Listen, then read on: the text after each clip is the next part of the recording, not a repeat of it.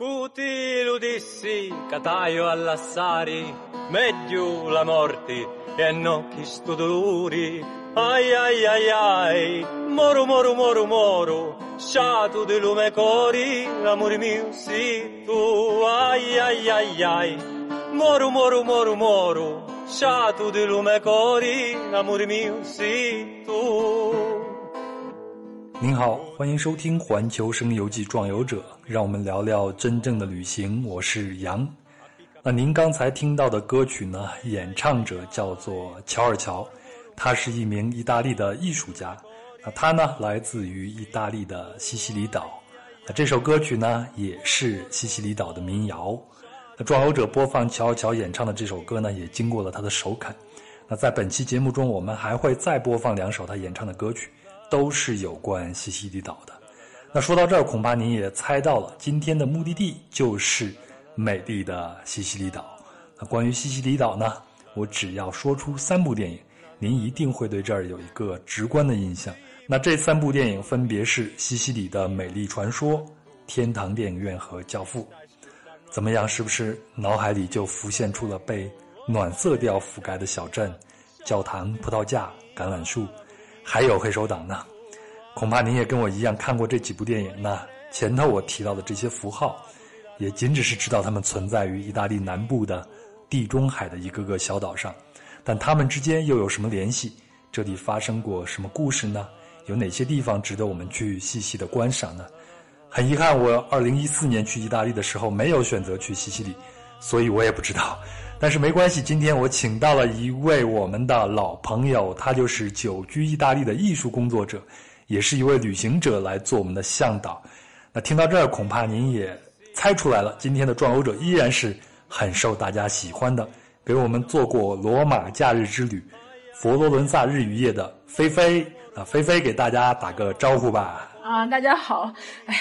做了第三期节目，终于给我机会和大家打招呼了。我是菲菲，嗯，就是因为 因为前两期都很受欢迎。然后我现在呃旅居在意大利，我把旅行和居住结合在一起了，然后很开心和大家相遇在壮游者。啊，那最近怎么样？意大利的疫情怎么样？你现在心情是不是比以前要好一些了？嗯，好转了。然后现在是新的第二阶段，然后慢慢复工，也可以出门啦，所以心情会轻松一些吧。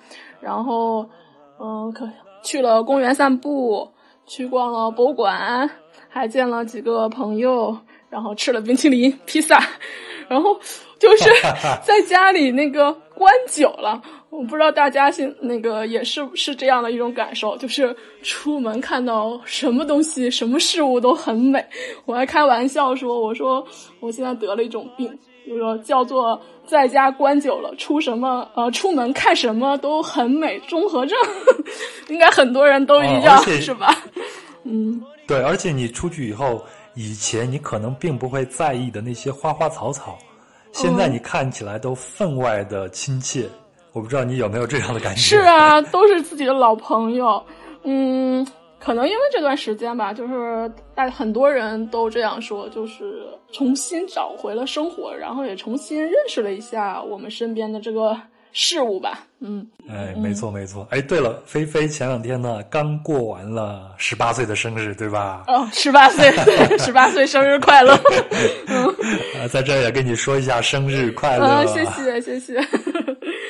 行，那咱今天呢就非常轻松，因为我们要去的是美丽的西西里岛，就当是我们啊在疫情结束以后的一个云旅行，好吗？嗯，好的。哎，先给我们介大概介绍一下西西里岛吧。嗯，西西里岛呢是位于意大利的东南部，然后意大利的版图不是一个靴子的形状嘛，它就是靴子踢到了一块地中海。地中海里边的一块宝石吧，然后呃，哎，还有点像足球，对吧？对对对，是的，也有这样的说法。点的足球，对吧？然后在历史里啊，就是这块地方呢，这个宝岛呢，其实是很多国家去争夺的一块宝地。嗯，在十九世纪中期呢，意大利完成统一，然后它现在的领土范围就是归属于意大利了。西西的西西里岛呢，它的区旗上面有一个 logo 也很有意思，我也可以给大家介绍一下，就是它是三条弯曲的腿，然后组组成的一个大概三角形的形状一个图案。这个图案呢，其实来源于公元八世纪，然后。希腊的远征军寻找新大陆的时候呢，发现了这个不知名的岛屿，然后发现这个岛上呢有很多丰富的自然资源，在环岛旅行，就是呃环岛航行的时候呢，就发现了这个岛上有三个端点，然后呢不久之后就是。山区腿的那个图案就出现在了西西里岛上，就作为他们今天的一个代表图案。嗯，原来图案图案中间的头像是一个呃，是希腊神话里边的美杜莎呃美杜莎的那个头像，蛇发。女怪，然后看到她的眼睛，关于美杜莎，我们在佛罗伦萨那一期已经讲过了，对，就看到她的眼睛就会被石化的那个。然后现代版的头像是用一个女人头来代替了，然后麦穗代替了蛇，原来的蛇，嗯，就是表代表了西西里，就是那个附属农业的附属吧。嗯，像西西里岛，它的农业呀、渔牧业都很发达的。然后我们国家从去年。从西西里进口了很多橙子，嗯，还有一些农副产品。然后这个图案，其实大家如果要是关注过国内有一个乐队叫新裤子乐队的话，他们的 logo 其实就也是根据西西里的那个 logo 来改的。嗯，啊，原来是这样。对。然后西西里呢，在意大利是一个度假胜地，然后很多意大利人呢也会在西西里岛买一套度假房。然后，欧洲其他国家的人呢，嗯，在夏天的时候，七八月份，嗯，欧洲大假期的时候，也会来这边，就是订一套房，然后家人在这边生活一段时间。再给大家介绍一下那个首府巴勒莫，嗯，然后巴勒莫，嗯，它据说是八千多年以前就有有居住的人口，人在这里边有有人在这里边生活了。然后，先是。嗯，相当于今天的黎巴嫩、叙利亚地区，就叫腓尼基人，他们来占领了这儿。然后后来是阿拉伯人，然后古希腊、古罗马、拜占庭，包括后来有法国、西班牙殖民统治。所以呢，你可以在巴勒莫就是看到不同的建筑风格，然后多元文化的融合，然后还有不同的宗教吧，就是让着它让它有一个。嗯，不同的魅力吧。然后还有人说，就是凡是见过这个城市的人都忍不住回头再多看一眼。哎，那菲菲，我想问一下，就是西西里它为什么会吸引你，以至于你一定要来这儿看一看呢？嗯，我应该是先和大家一样吧，就是最初的印象也是电影，然后幻想着有一天来这儿看一下那些场景啊、取景地啊、那些城市啊。然后，嗯，因为，嗯，我昨天听了那个上期节目啊，我我其实曾经在来意大利之前也幻想过，说，哎，如果要是有机会去西西里开个民宿也不错啊，然后海边老街古镇的那种感觉哈，然后再给自己留一间。呃，房子做做那个工作室，可以在里边画画、看书、做自己的作品，曾曾曾经的一个美好愿望。嗯嗯，而是后来就是我在那个学校上课的时候，看了一部那个纪录片电影，它叫《海上火焰》，嗯，一部意大利的影片。然后我们之前不说那个这是度假胜地嘛？但是这个就换了一个角度来，就是介绍了西西里。嗯，不不是西西里岛，但是它是西西里旁边的一个岛屿，叫兰佩杜萨。它也是一个度假的岛屿，然后岛民也是主要以那个旅游业为生。但是这边这个影片呢，记录了一个现在的就是真实的。意大利的难民情况吧，难民故事，然后，嗯，看完之后呢，就对西西里有一个不一样的认识了，嗯，所以呢，也可能是这个故事带着我去西西里岛的吧。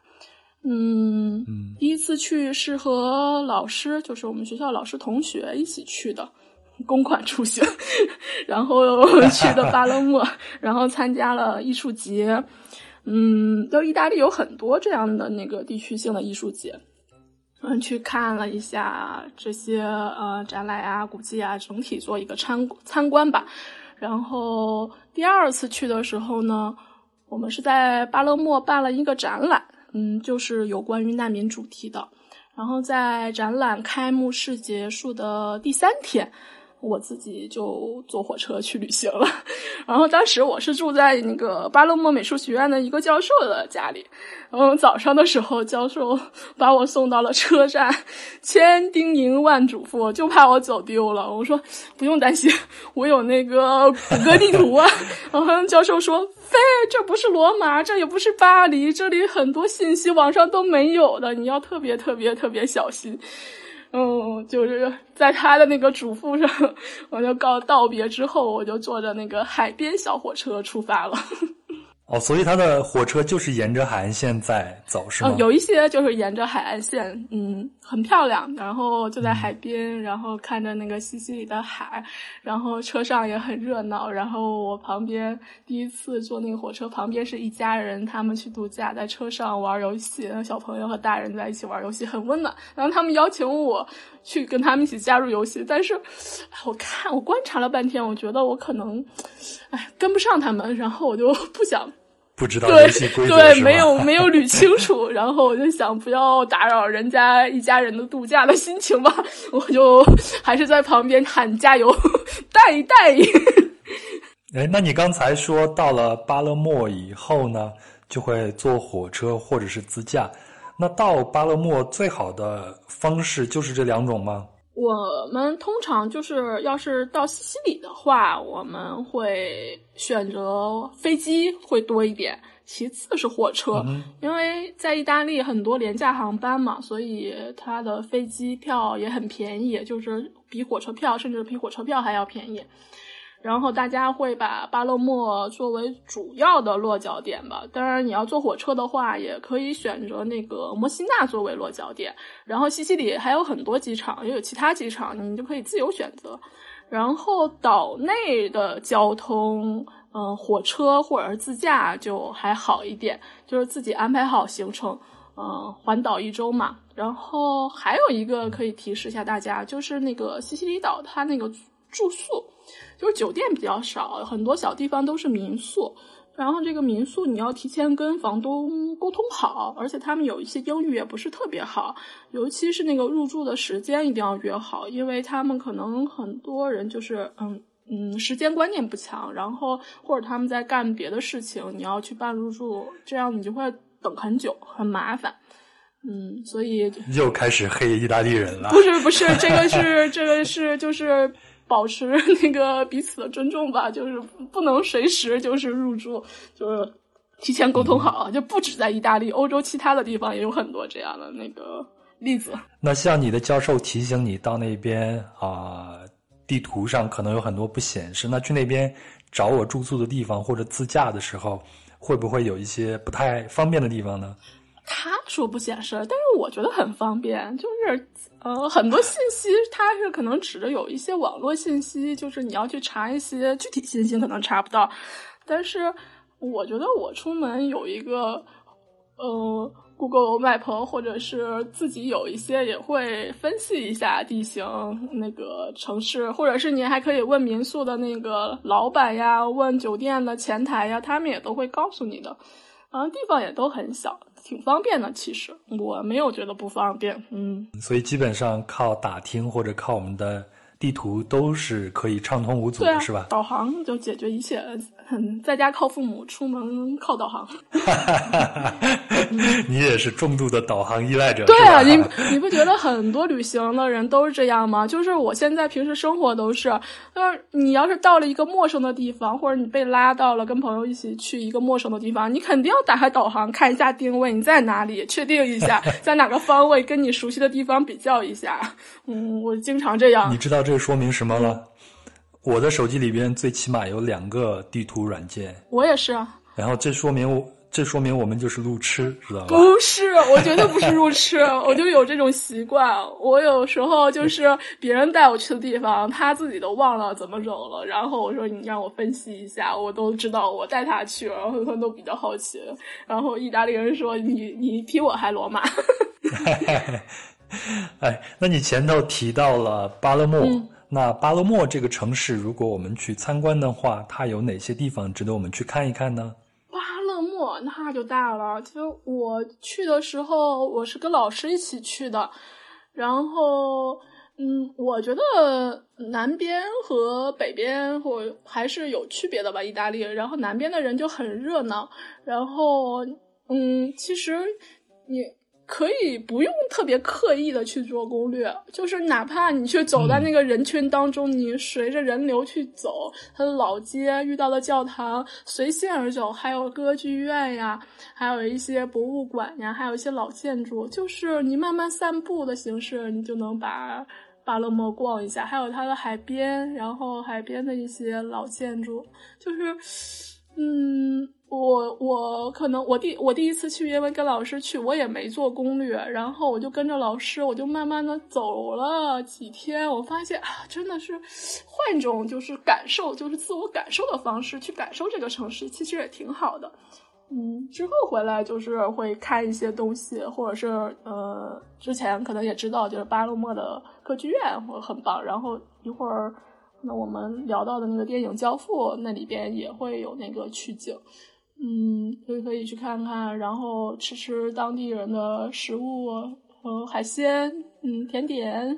那我们前头提到了几部电影嘛？那菲菲去那边旅行的时候跟我说，她也沿着这些电影之路走了一走。嗯，那我们就先到第一站吧，就是希拉库萨，因为这里拍摄了西西里的美丽传说，对吧？嗯，那希拉库萨它是一座什么样的城市呢？嗯，那我就先带大家逛逛希拉库萨，就是。嗯，希拉库萨呢，其实它在西西里呢。刚才我们说到了巴勒莫，但是它在巴勒莫是在西北角，然后希拉库萨的地理位置是在西西里岛的呃东岸，然后它其实是古时候希腊的城邦，然后被西塞罗呢描述为希腊最伟大、最美丽的城市。现在呢，这个城市也是，嗯，到处都是古老的那个古遗址吧，被誉为世界文化遗产。公元前，嗯，七三四年呢，由希腊城邦科林斯的移民所建。然后，希拉库萨现在还是保留了原来古时候的建筑和城市的那种布局。嗯，里边有阿罗阿波罗神庙呀，在这个是公元前六世纪建的，还有一些古堡啊，还有古希腊的歌剧院，还有雕塑等等等等。然后住在这里的人呢，那我刚才也说了，就是意大利南部的居民，热情奔放，所以这个城市很热闹。嗯，柏拉图曾经三次来到过这里，就是探求他理想国的那个呃灵感来源地吧。还有呢，这里面有一个这个城市有一个名人是阿基米德。小时候上学，大家都学过阿基米德原理、浮力原理，都看过他这个故事。对，然后他被誉为古希腊最伟大的科学家、数学家、物理学家，对吧？影响至今。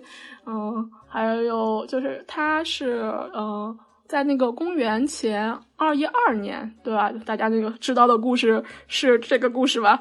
就是罗马军攻破希腊库萨，然后呢？嗯，就是来到他家里的时，他还在地地上画那个几何图案，在研究几何原理。但是罗马士兵要带走他，然后就是不小心也踩到了他在地上画的图图形，然后被阿基米德那个大骂，然后士兵一气之下就把他给杀死了。那你刚才描述的这种情况呢？呃，就让我想起来我在雅典旅行的时候也是这样子。整个城市里边到处都是神庙啊、城堡啊、剧院啊、雕塑啊，当然，当然在啊雅典的街头还有很多阿基米德的这种雕塑。呃，我记得现在从雅典就是直接坐船穿过地中海就可以到达意大利这边了，对吧？对，有有那个西西里到或者是意大利的南部有船到那个希腊的。如果以后大家想去旅行的时候，也可以尝试一下坐船在希腊和意大利中间穿行。是的，我也想尝试一下。那我再去看《西西里的美丽传说》这个电影的时候。在这个电影里边有一个非常重要的一个场景，就是它那个教堂那个大广场。嗯，这个广场现在还在吗？嗯，在，而且保存的特别完整。它就是那个希拉库萨的主教堂的广场。嗯，我去的时候在广场外边就是那个咖啡厅，走走在室外呀，喝了杯咖啡，然后吃了个冰淇淋，然后就晒了一会儿太阳，觉得特别享受。我还在那个广场旁边画了一张。那个速写，然后脑子里边就回想着每次就是《西西里美丽传说》那个女主玛丽安娜，她出现在那个这个广场的时候，那个对那种电影画面，而且每次出场就是不一样的那种，嗯，造型。然后最经典的那场肯定就是她换了一个嗯发型，就是 人家有的时候被黑化的那个过程。然后，还有她最后一个场景，就跟老公出现的这个，就她老公从战场上回来少了一只手臂，对，她还挽着她老公，非常自信的从这个广场上穿过，对，把她重新找回来了。然后，嗯，每次电影场景出现在这里，就是，呃，都是一个新剧情的开始，就是一个剧情的转点。所以这个广场就像一个有。有仪式感的地方，所以大家就对这个地方印象特别深刻吧。那广场旁边还有一个圣路奇亚大教堂，对吧？对，这个教堂呢是一六零八年建的。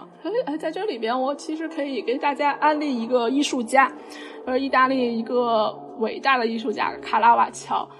我们在那个罗马假日那期不是介绍过巴洛克嘛？然后，在巴洛克时期的绘画代表呢，其实就是卡拉瓦乔，嗯，全名米开朗基罗·梅里希。达卡拉瓦乔这个名字，就是 他有点像达芬奇。呃，达芬奇，我们中国人叫他达芬奇，但是其实意大利人会叫他雷奥纳多。然后达芬奇就是来自芬奇小镇嘛，就是达芬奇。然后卡拉瓦乔他的名字也是，他是来自卡拉瓦乔小镇，所以他有个达卡拉瓦乔。但是他的名字叫米开朗基罗，嗯，米开朗基罗，我们要叫他就和那个文艺复兴时期的米开朗基罗就是重名了嘛。是啊。对，然后所以为了有个区分，我们就叫他嗯卡拉瓦乔。然后呢，他呃，我前几天还去那个博物馆去看他的画了。然后罗马很多教堂也有他的画作。就是卡拉瓦乔吧，出生在一个动荡的年代，他的性格呢也比较好战，所以呢。在那个时期啊，就是，哎，他一直在逃亡啊，躲避那个仇家的追杀。他是生活在米兰，然后在和那个警官发生矛盾时候呢，就是把警官给造成了重伤，然后被判了那个伤害罪。你说他暴躁，但是其实那个时代。就是这样一个动荡不安的时代，有时候他也是出于自保，再加上性格比较跟他的作品一样比较直接，所以嗯，就会就会有有有这些故事发生吧，嗯，然后他就伤害了那个警官嘛，就遭到了通缉，然后逃往了罗马，嗯，他是在那个罗马成名的，画出了很多惊叹世人的作品。他的明暗对照法呢？我们今天其实也一直在沿用，就有一些摄影啊、电影呀，也会运用他绘画的语言来作为那个电影画面。嗯，然后我还曾经看过一部韩国电影，里边的女主角就特别喜欢他，然后拿着一本卡拉瓦乔的画册，画册在那个意大利到处找那个卡拉瓦瓦乔的绘画作品。然后在罗马成名之后呢，嗯，很多人来追捧他嘛。就是卡拉瓦乔在春风得意的时候呢，又开始喝酒打架的日子。就是这次更严重了，他成了杀人犯，再一次遭到了通缉。就而且他杀了是那个一个名门望族的一个公子哥，所以呢遭到了追杀吧。嗯，原来他想逃到那不勒斯，然后最后他一路逃到了西西里南部的那个岛国，叫马耳他，就是在那儿过上了平静的日子。但是好景不长，他又跟马耳他骑士发生了纠纷，又把对方打成了重伤，然后被关进了地牢，然后越狱，然后就来到了希拉库萨。然后这个时期呢，他就创作了就是希拉库萨那个圣卢齐亚大教堂这幅埋葬卢齐亚。但是因为那个希拉库萨就是海边海洋气候就比较明显吧，就是因为那个潮湿，所以这张画保存的并不是很好。那他这个画是画在这个圣路奇亚大教堂的外头，在墙上是吗？是的，嗯。然后，但现在是包在里边了。所以我我们我们现在去参观的时候都可以看得到，对他现在是包在那个教堂里边了，所以我们要进教堂里边参观，肯定不是楼外的。嗯嗯。然后他在西西里呢，就想请求教皇给予他一个特赦，于是呢，他给曾经呃赞助过他的一个红衣主教写信，而且同时还送了他好几幅画。罗马有一个大的家族叫博尔盖塞家族，嗯，红衣主教呢也在从中斡旋呀，帮助了卡拉瓦乔，嗯，最后呢，卡拉瓦乔就是得到了这个特赦令，就是成功了，然后他就可以从西西里回罗马了。他想先回那不勒斯，然后再回罗马，结果呢，在那不勒斯回罗马的路上呢，就莫名其妙的死掉了。就是对于他的死因，至今也是众说纷纭吧。就是有人说他仇家太多了，遭杀害了；还有人说他是路上生病了；然后还有人说是有人想占有他的画。一个伟大的艺术家就这样客死他乡了。好在是卡拉瓦乔现在还有很多的作品能保留下来，也为他的传奇一生做一些注脚了。对，就是。意大利有很多很多卡拉瓦乔的作品，就是在博物馆里边也是一个放在一个很重要的位置。嗯，包括其他国家也有，嗯，卢浮宫啊，什么大都会啊都有的。嗯，然后我再给大家讲一个关于卡拉瓦乔，就是在西西里的一个故事，就是在一九六九年。西西里发生了一场那个惊天大画案，然后盗的那个画呢，就是卡拉瓦乔的作品。然后这个地点呢，发生在巴勒莫的嗯圣罗伦佐教堂。这个教堂我还去参观过。嗯，在教堂里边呢，就是现在被盗的那个画的原来的位置上呢，其实现在画上了仿仿作的，就是仿原作的画，叫那个耶稣降生。嗯，我强调一下，这个原作是壁画，就是上上一期那个节目我们讲过是壁画，这就是个壁画。就是这个案子至今都是一个谜，就是现在最公认的说法，说是黑手党干的，就一夜之间黑手党嗯用刀片把这幅巨大的壁画刮走了，然后。相传在二零一零年，就是瑞士的艺术史学家，就是接接到过这样一个委托，他去查验这张画，然后但是在查验之后，就回到瑞士呢，就是不久就身亡了，意外身亡。嗯，所以大家也怀疑这是个阴谋，是吧？嗯，但是这件事情呢，还是让大家怀心怀一些希望吧。至少就是大家希望这张画是完整的保留在这个世界上。这幅画估价是六千多万欧元，嗯，合成人民币是四点七亿多吧。我们看电影的时候也有很多关于。艺术品大盗的这样一些题材嘛，这这个电影在去年还是前年也也呃也拍成电影了，然后也上映了，但是我还没有看，嗯，等等有时间我可以去看一下。我再给大家简单介绍几个地方，也是那个西西里美丽传说的取景地啊。一个地方叫阿格里真托，嗯，它是在西西里岛的南边，然后呢。它的名字啊，意思意思呃，意思是那个诸神的居所，一听就很希腊吧？对，它也是一个那个希保存完好的希腊古城。然后在那个电影当中，小男孩经常去的那个纯白色那个海边那个礁石，就是读信呀，什么诉说心事啊，然后那个地方就是在嗯这里，然后叫这个地方叫土耳其台阶，对，嗯。呃，电影是在西西里选了很好几个地方，然后这是其中之一。哦，然后那那这个镜头其实也是我对整个电影印象最深的一个场景之一，除了刚才说的那个主教堂广场以外，剩下的就是这个海边的白色的这种礁石，然后他们还在这儿能够呃去目送玛利亚的出现回家。然后他会在这儿骑自行车，有好多重要的故事都是在这儿发生的。嗯，再给大家呃介绍一个地方是，就是在希拉库萨附近有嗯有一个城市叫卡塔尼亚，卡塔尼亚也是一个文化古城，西西里第二大城市。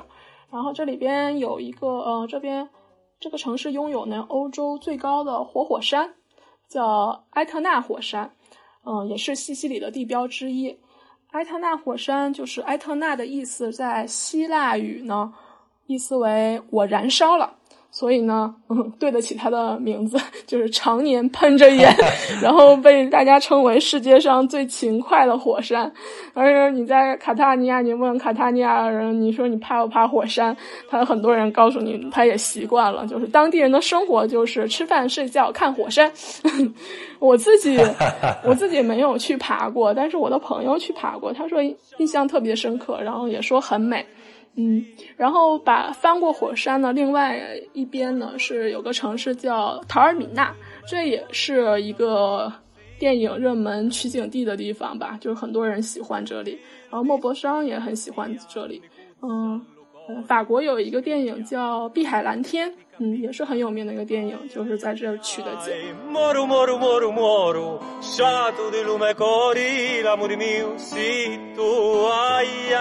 您好，我是壮游者的主播杨，谢谢您的陪伴和聆听。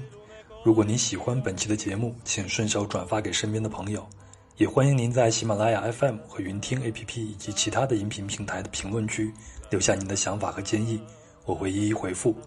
特别提醒一下，如果您使用苹果播客客户端，请给壮游者打个五星并留下评论，这就是对我最大的支持。另外，您可以微信搜索并关注公众号“壮游者”，也可以添加幺三四三六九二九九五二，他会将您添加到可以谈天说地、神游世界的壮游者的听众群里。世界很大，世界也很小，您一定能和我在这个地球的某个地方相遇的。好了，我们继续出发吧。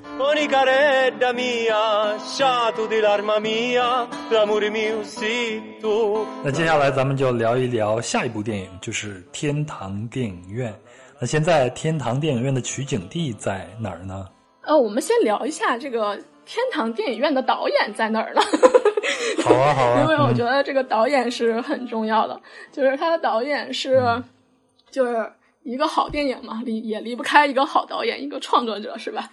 然后他的导演是，嗯，朱塞贝·托纳多雷。然后我们中国有很多他的电影粉丝啊。他出生在一九五六年五月二十七号，明天就是他的生日。双子座，喜欢。然后就是。你可能对他的他不了解，但是你肯定我要说他的电影，嗯，大家肯定都知道了。嗯，有一部是我们前面说过的《西西里美丽的传说》，然后还有这个天堂电影院。天堂电影院。还有一部就是去年中国重新上映的《海上钢琴师》。对。嗯去年电影上映的时候，我还去电影院看了一次。如果我没记错的话，这有可能是我在疫情之前看的最后一个电影哦，就进电影院看的最后一部电影。哦，呃，我我我没没没没去看，我没在国内，但是我我我听大家说看完，嗯，反应还不错。而且他的电影风格都很强烈的。对，是的，嗯，然后天。就是天堂电影院呢，其实是他那个这个叫三部曲，他的托纳多雷三部曲。然后天堂电影院就是他三部曲的开始，最先拍的。然后有很多影迷喜欢的电影。嗯，其实这个导演呢，借助这个片子吧，就是展现了他对电影，嗯，对他儿时的一种回忆吧，一种记忆。然后一个电视还尚未发明的时代。嗯，全镇就是最大的娱乐就是去电影院看那个电影嘛。然后一位热爱电影的小男孩和他老师，嗯，放映师一个忘年交啊，在小镇的一个成长经历吧。就是当时我们定了这期节目的时候，然后我还说，我说我要看看这些电影，但是我第一选择就是看了天堂电影院，然后。我看的是西西里的美丽 传说。那好了，今天就可以，绝对可以了。然后我在看的就是是肯定都是笑着看的，哭着出来的。就是哎呀，就是又是哭了一票。然后那个嗯，他他他的电影怎么说呢？就哎，比较对我来说还是比较温馨的吧。我就我这次看的是那个三个小时的版本。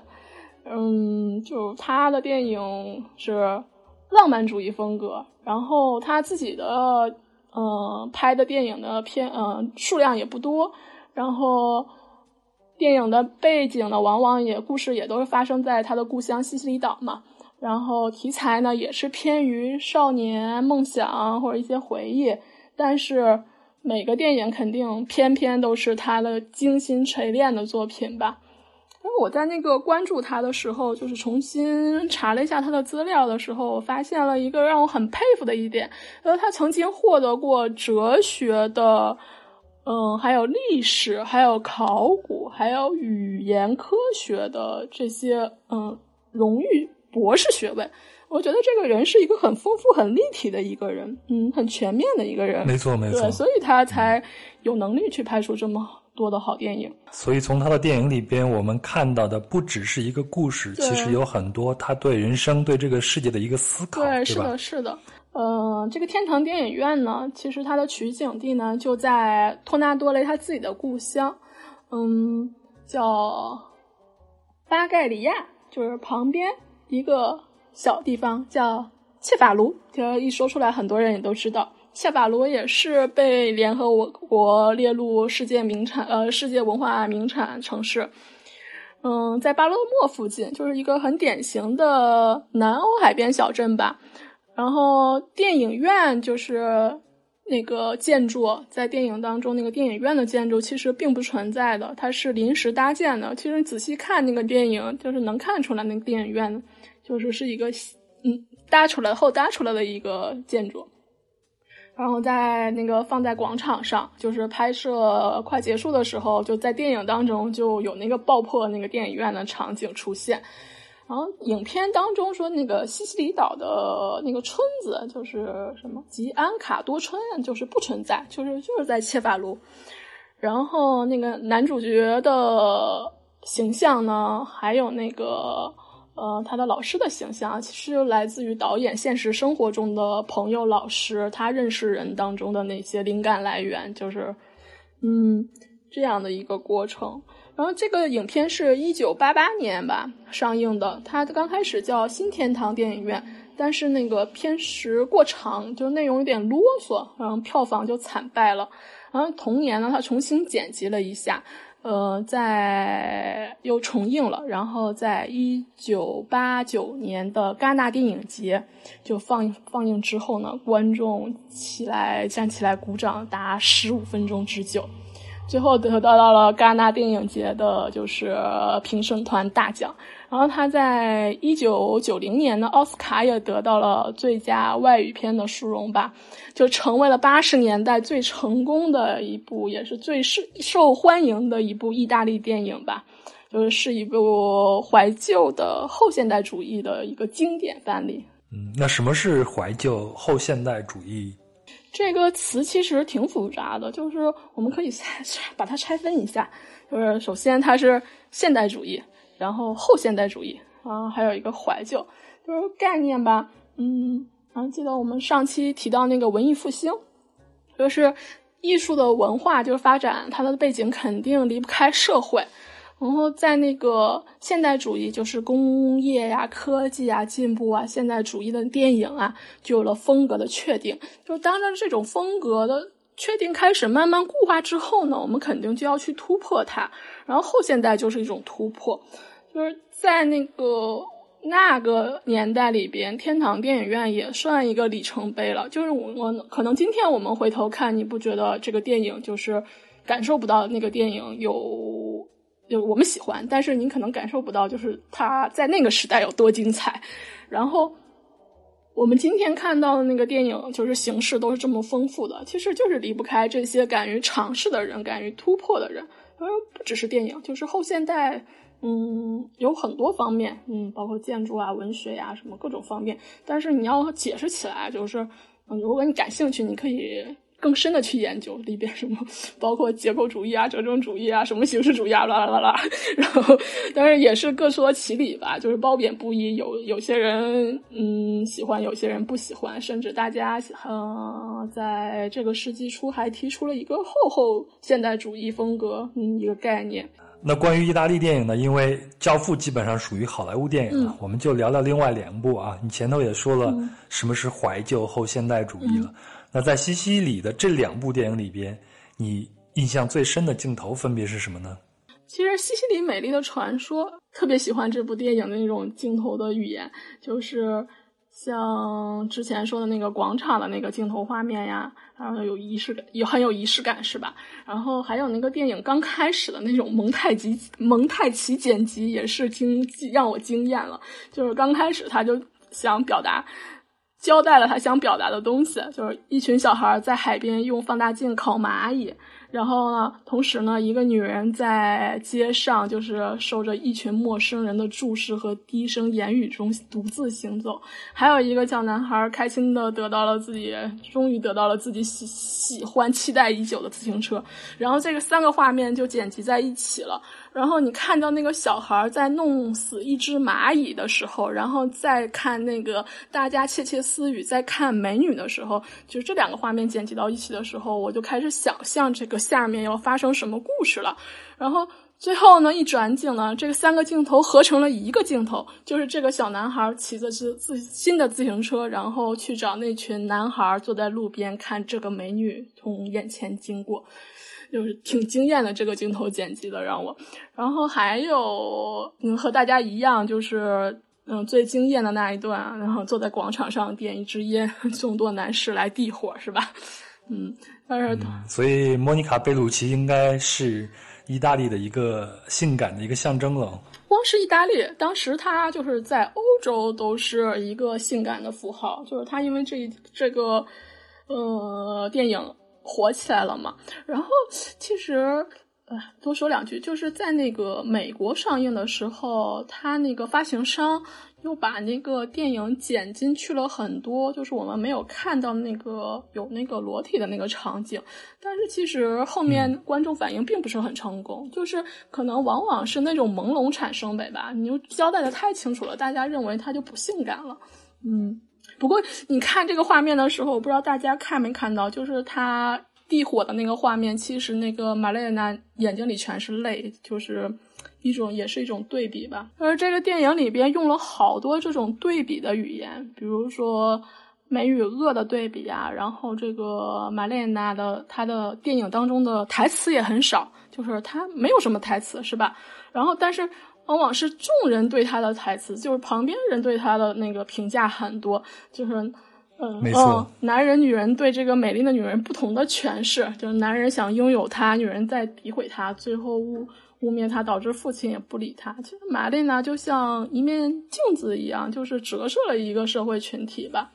然后玛丽娜也剪了头发，嗯，就是《罗马假日》里边的公主剪头发的那种感觉不一样，是吧？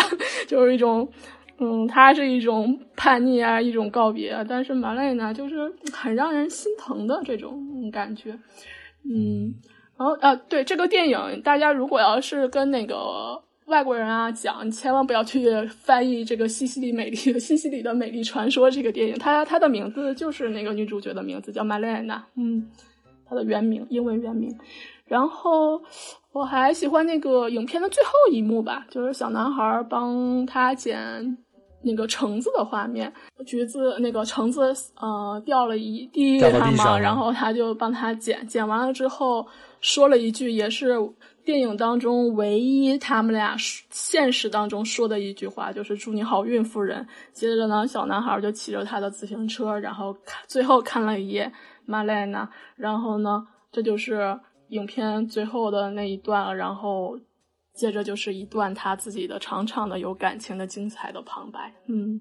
也是一种对比，其实挺精彩的。我我特别吃这一套，我就觉得看他的电影，就是有时候就像看画，就是那种对比色一样，就是他总是冲击力那么强，就是这个语言冲击力很强，所以让你记忆很深刻。就我很长时间没有看这电影了，但是呢，我们现在聊起来，就是我记忆很深刻，就是这些画面。就像你刚才讲的，其实这个电影的开头的那几个镜头，基本上已经交代了。这个电影讲的就是得到和失去、生与死的一个故事。嗯，对，对生命的有时候那种无视，我觉得就是一群小孩儿，就那种很嬉戏的去烤一只蚂蚁，然后大家也在很很很对这个女人也很不公平的去一种手段来诋毁了她，就是。但是我觉得小孩子们的这种诋毁，其实他并没有多少的杀伤力，他们只是出于青春期的发育，有一些无处安放的荷尔蒙。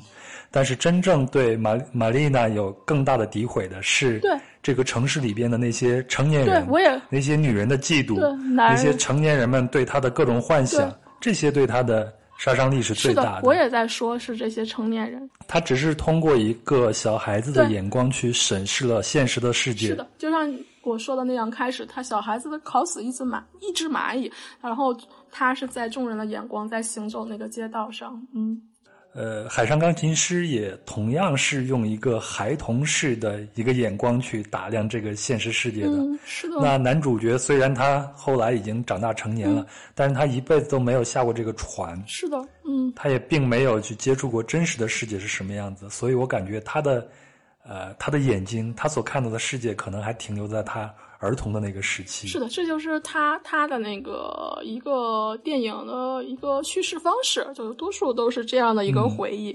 嗯，我偏好就是老天堂电影院，好是好像也是对啊，少年梦想嘛，老年的回忆，少年的梦想就是主题。嗯，它的主题调。天堂电影院呢和西西里美丽传说相对比呢，肯定是西西里美丽传说就是拍摄的手法是更成熟的，因为西西里美丽的传说是。呃，二零零零年上映的，然后天堂电影院是一九八八年上映的。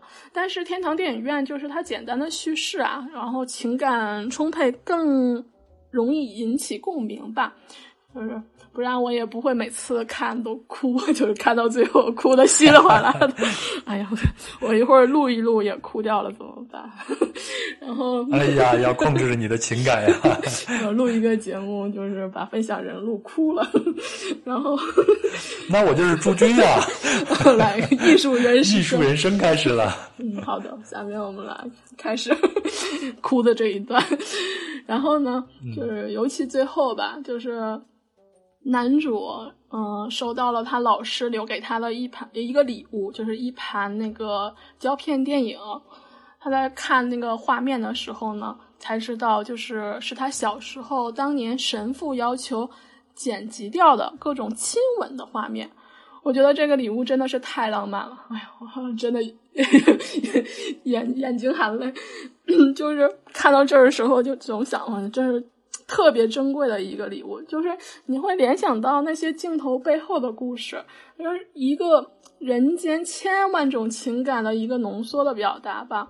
然后，然后你再一下子又把你带回到原来故事开头的那个画面，一个天真可爱的对电影有特别热爱那种热情的那个小男孩，然后原来他是偷偷去。拿这些被剪掉的那个胶片回到家里啊，拿在手上啊，看着他这些胶片呀，就是很有感情的复述和这些胶片有关的台词。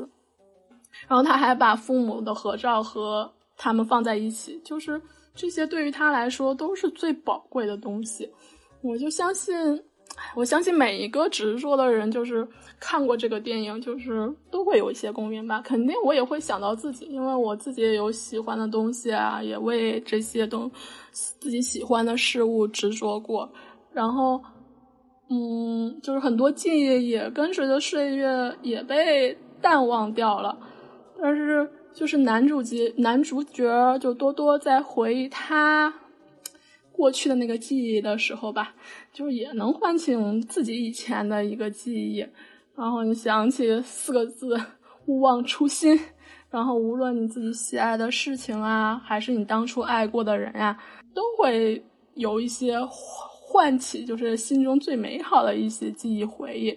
当然也会想起一些其他的人、其他的事，就像大家听到的本期，就是你们听到的这几几首歌的那个演唱者乔尔乔。他也是一个出生在西西里小镇上的一个孩子，他的故乡是拉库萨。他就像天堂电影院里边的男主角一样，嗯，为了艺术追求艺术，离开了自己的故乡，来到了佛罗伦萨。嗯，其实，啊，其实我认为他也是我们这期的一个另外一个分享人，就是只不过是他和我们分享和我分享的方式不一样吧，嗯。嗯，他也很喜欢。他用的是歌曲，对他用的他的歌曲，他也很喜欢中国，也去过中国。然后他的作品里边也会用一些中国画的技法。他画画的时候，有时候也会用毛笔。嗯，然后告诉大家一个秘密，就是你们今天啊听到的歌曲，其实是他在中国录制的，就是因为他在中国。哦。参加活动的时候，嗯，他在中国参加活动的时候，就是大家发现他唱歌唱的特别好，就是不止中国人认为，就是意大利人也认为他唱歌唱的特别好，所以呢就被拉去，然后在中中国录制了一张意大利语的专辑。不好意思，就是感情有点充沛，然后嗯，声音有点哽咽。那我们先呃稍微平缓一下你的情绪，我们先来听一首乔尔乔的歌曲好吗？嗯，好。嗯，那这些歌其实，在那个网上很难查到的。嗯，你们今天都有耳福了。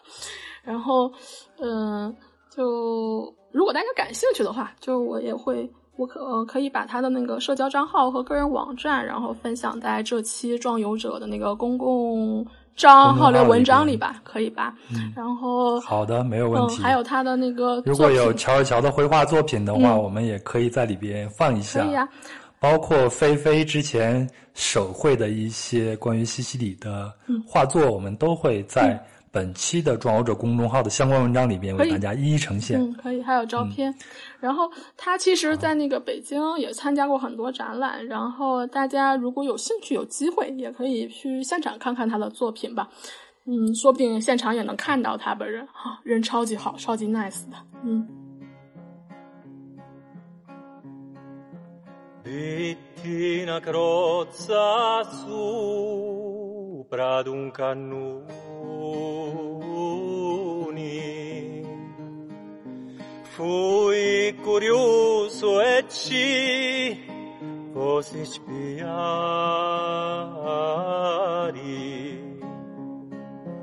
Idam risponnio co grannolori Murio senza un tocco di campani.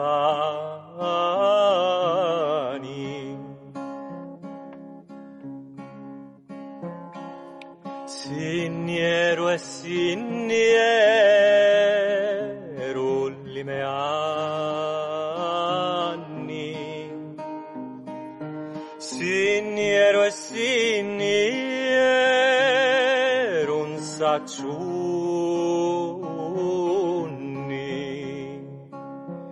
Ora che sogno io ad ottant'anni.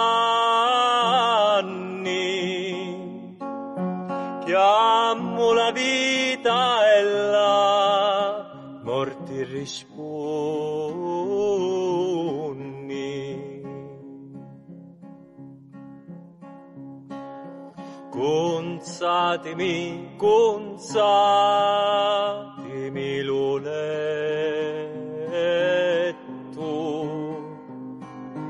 Caddi le vermi fui mangiato tutto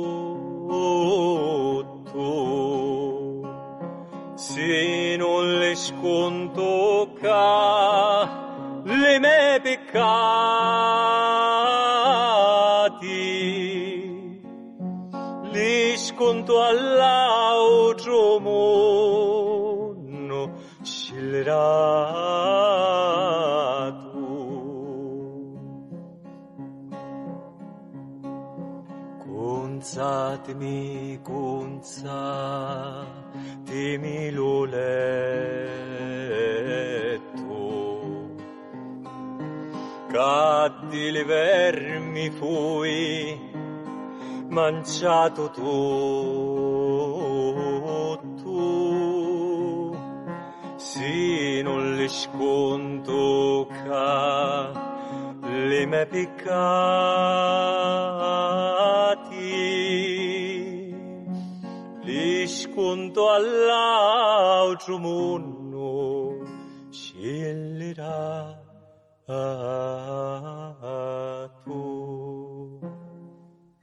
乔尔乔的歌声非常的好听。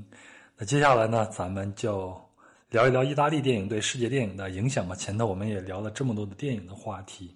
那在中国有一部电影，其实是呃意大利和美国合拍的，当然中国也在其中，就是《末代皇帝》，对吧？嗯，是的，应该是和英国合拍的，就是意大利、英国，然后中国合拍，然后拿了那个奥斯卡的很多奖。我们就是看看意大利的那个历史啊来说，其实这是一个很丰富的，就是有着很丰富的戏剧文化的一个国家。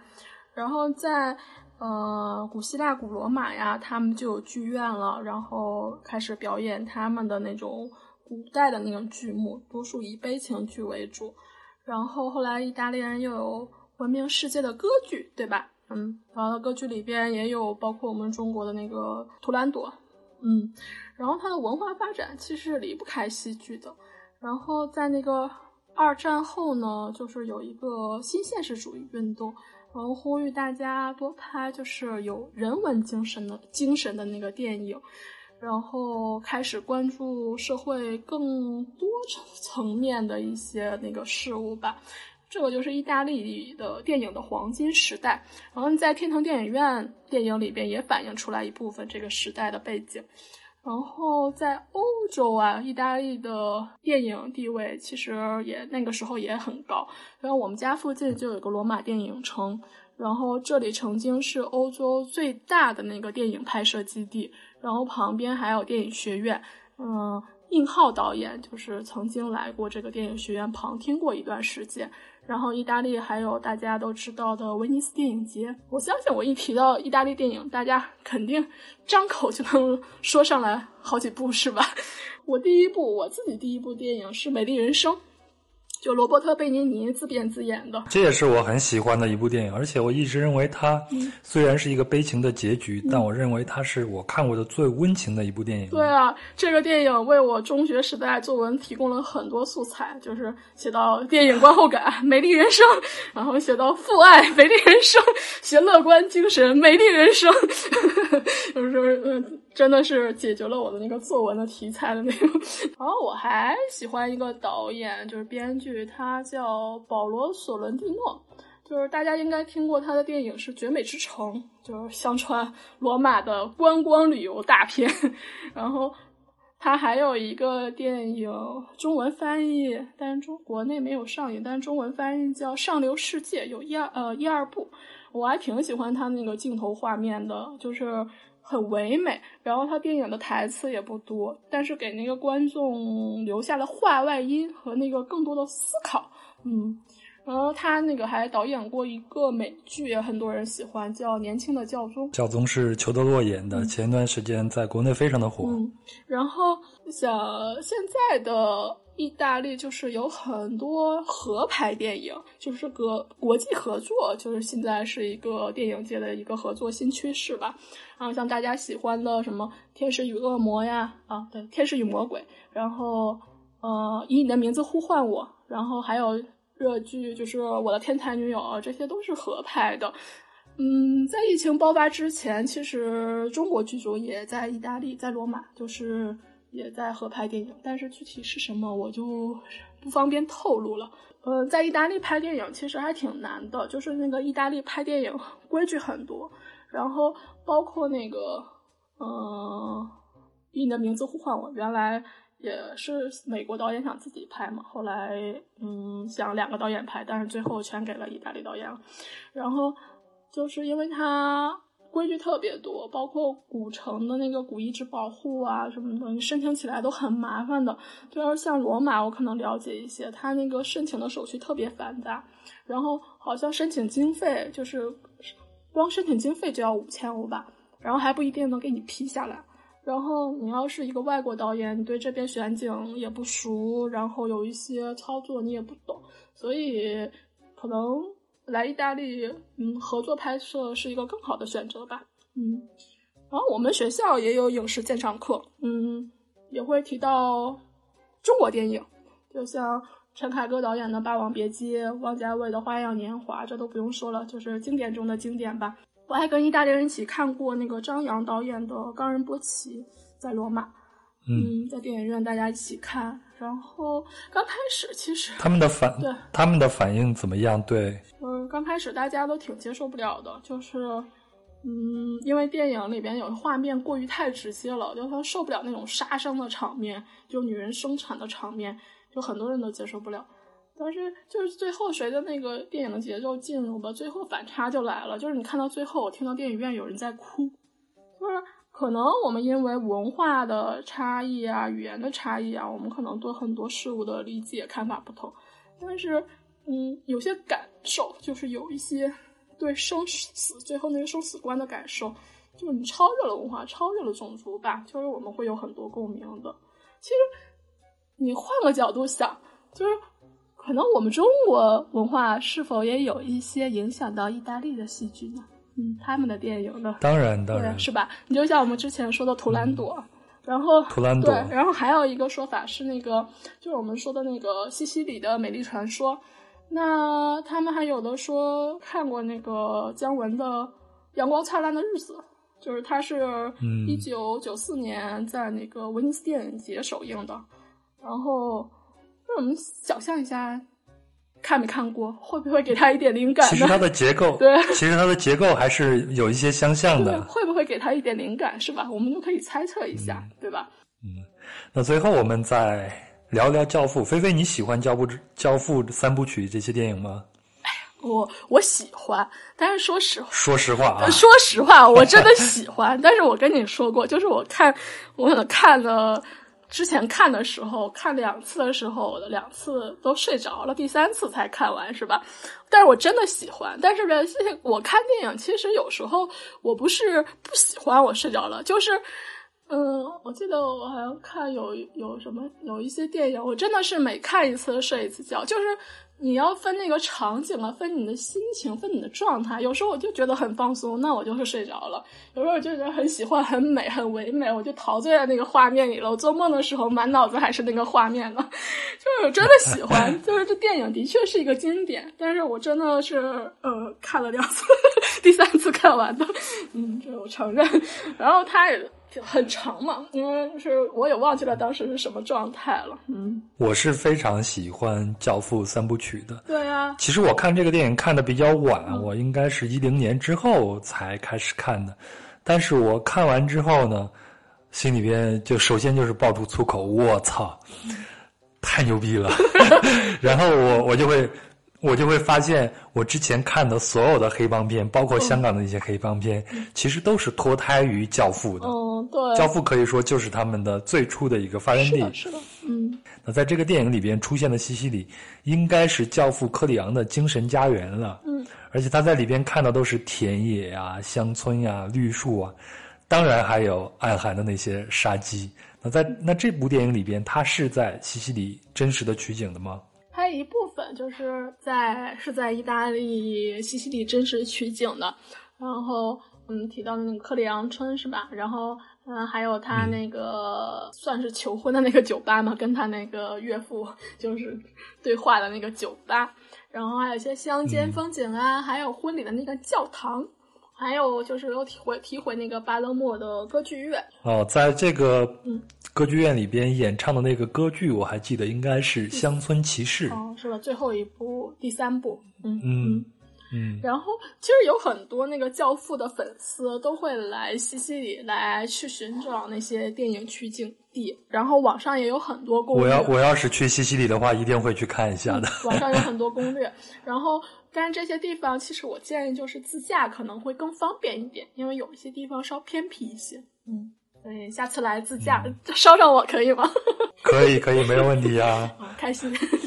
哎，那我有一个很重要的一个问题要问一下啊，因为大家对黑手党，其实我们对黑手党并没有太多了解，往往就会认为他们会不会就像是我们在电影里边看到那些黑社会一样滥打滥杀这样子。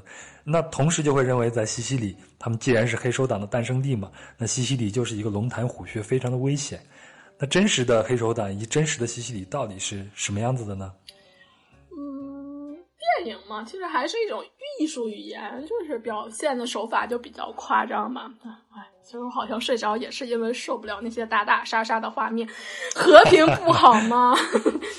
好吧，Love and peace。对呀，然后其实这个团体还是有组织、有纪律的一个团体。嗯，它西西里是世界上最大最大的黑帮，就是黑手党的发源地嘛。嗯，当然黑手党就是历史比较久远，我们叫 mafia，就是黑手党那一词。mafia。对，mafia。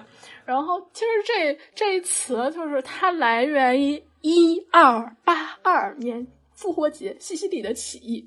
想想历史很久远了，就是十三世纪了。对呀，然后当时呢，呃。巴勒莫的一个少女啊，就是她在结婚的当天啊，就是被法国士兵，嗯，给那个 可以说这个词吗？然后她西西里就是人就开始疯狂的报复了，然后那个然后见到每见到一个法国人呢，他们就开始袭击他，然后并提出了一个意大利口号，就是 “Mordo alla Francia, Italia annella”，然后他的意思就是。消灭法国是意大利的渴望，然后这个口号的每个单词的第一个字母就缩写，就是我们刚好是 mafia，对，就是 M A F I A，对吧？对，就是那个词。然后就这场起义呢，在欧洲史上被称为西西里环岛事件，所以呢，这是原来是一个民族主义运动产生的一个团体，那一直延续到今天吧。但是现在可能这个大家对这个一提起来，对这个组织的那个性质就跟以前不太一样了。然后“教父”其实这个词来源就是天主教的小孩在洗礼的时候，他会选一个宗教意义上的父亲。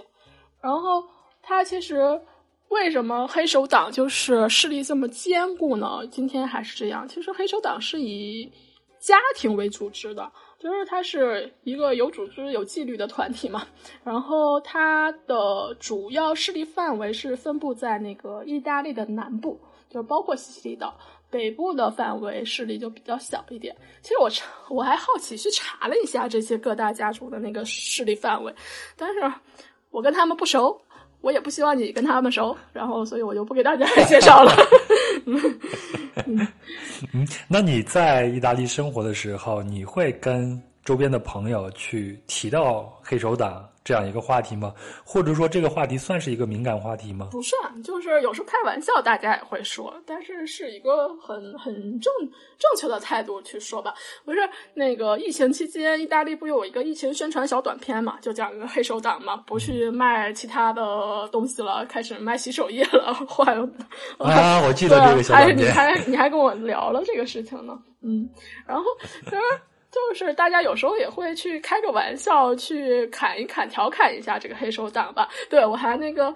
去年看到一个新闻吧，当时看的快笑死我了。就是黑手党，就是我们一直认为是一个很严肃的团体，但是呢，那个新闻就是什么标题是“粉色黑手党”，就是一个新闻标题。然后说那个他们黑手党里边有一个头目啊，就很公开一身女装去参加那个变身的舞会，然后他的下面众多手下也 女装大佬是吧？他的很多手下呢也纷纷选择了出柜。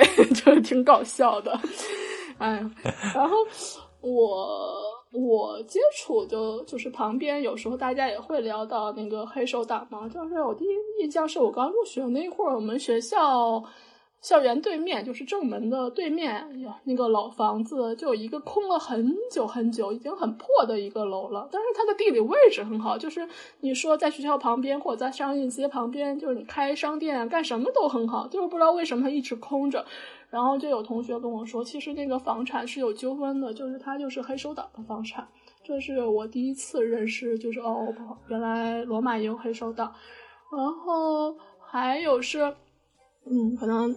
有些人也知道，就是嗯，在一五年的时候，有一个黑手党头目老大，然后去世，他那个葬礼就在我住的附近的一个教堂举行的，嗯，葬礼规模十分豪华。我好，我我好像看过这样一个新闻，说当时呃，好多的豪华汽车都出现，然后还有很多人为他抬棺。对，是的，抬棺曲。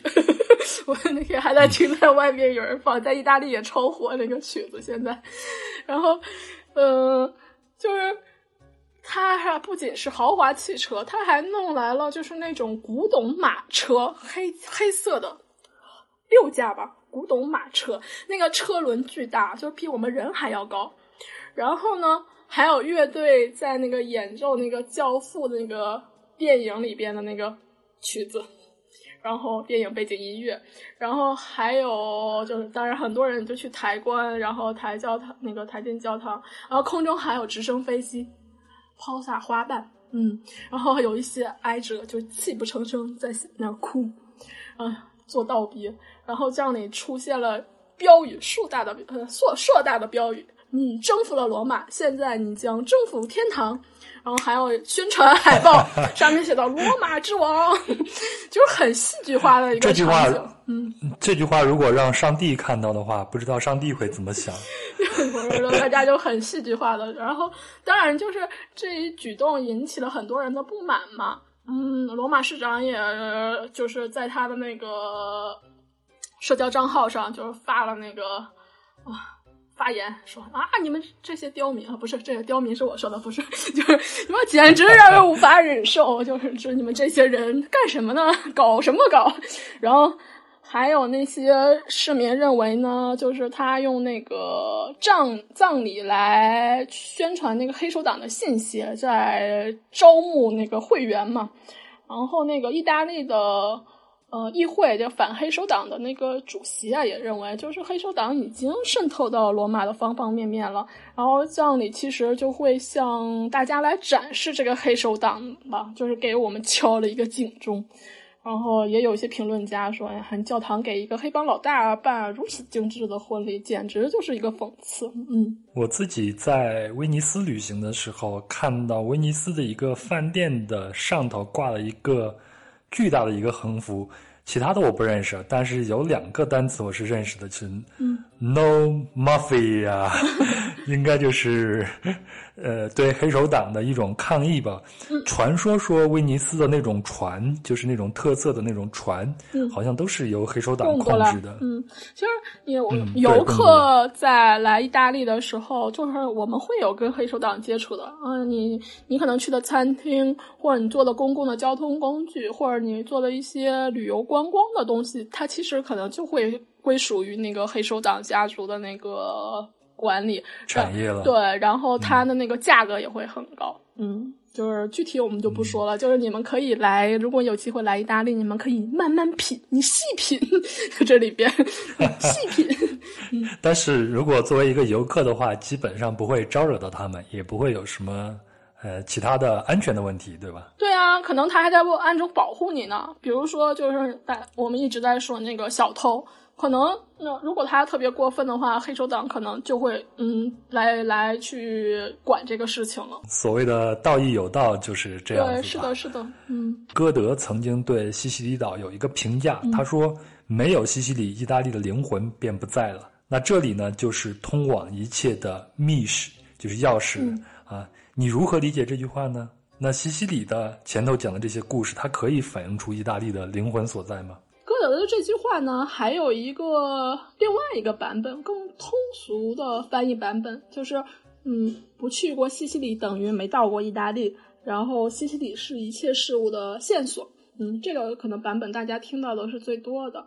然后他也赞叹过，这是世界上最优美的海峡。然后朋友去游玩呢，也说就是西西里老旧且富有风情。然后有海，有火山，有电影。其实今天说电影，或者是我说的这些嗯线索，其实都是西西里的一小部分。所以大家听完节目，也可以按照我们提供的线索呀，去自己去探索，发现西西里这块美丽的宝岛吧。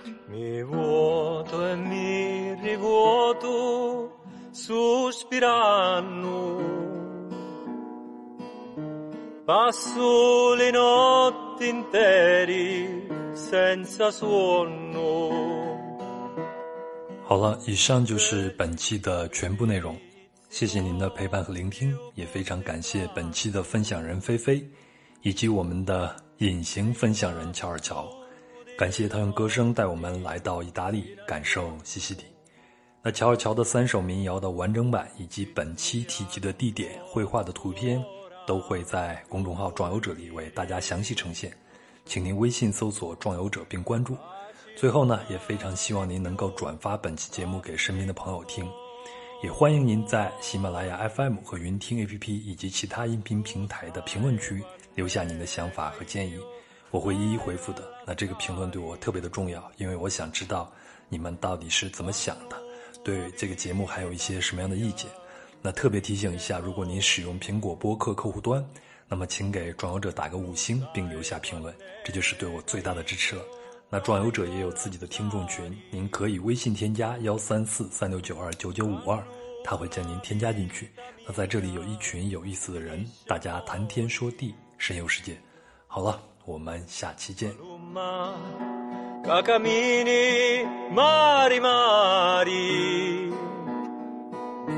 ferma quanto ti ricordo parole, quanto ti scippo una pinna di sali, una liccia c'hai a fare a lumi amori. Le licci utili manno acci a due. Risposta caditia non hai mai. O chi si persi la carta più bui, o puramente scrivere non sai. Mi vuoto e mi rivuoto sospirando. Passo le notti interi senza suono.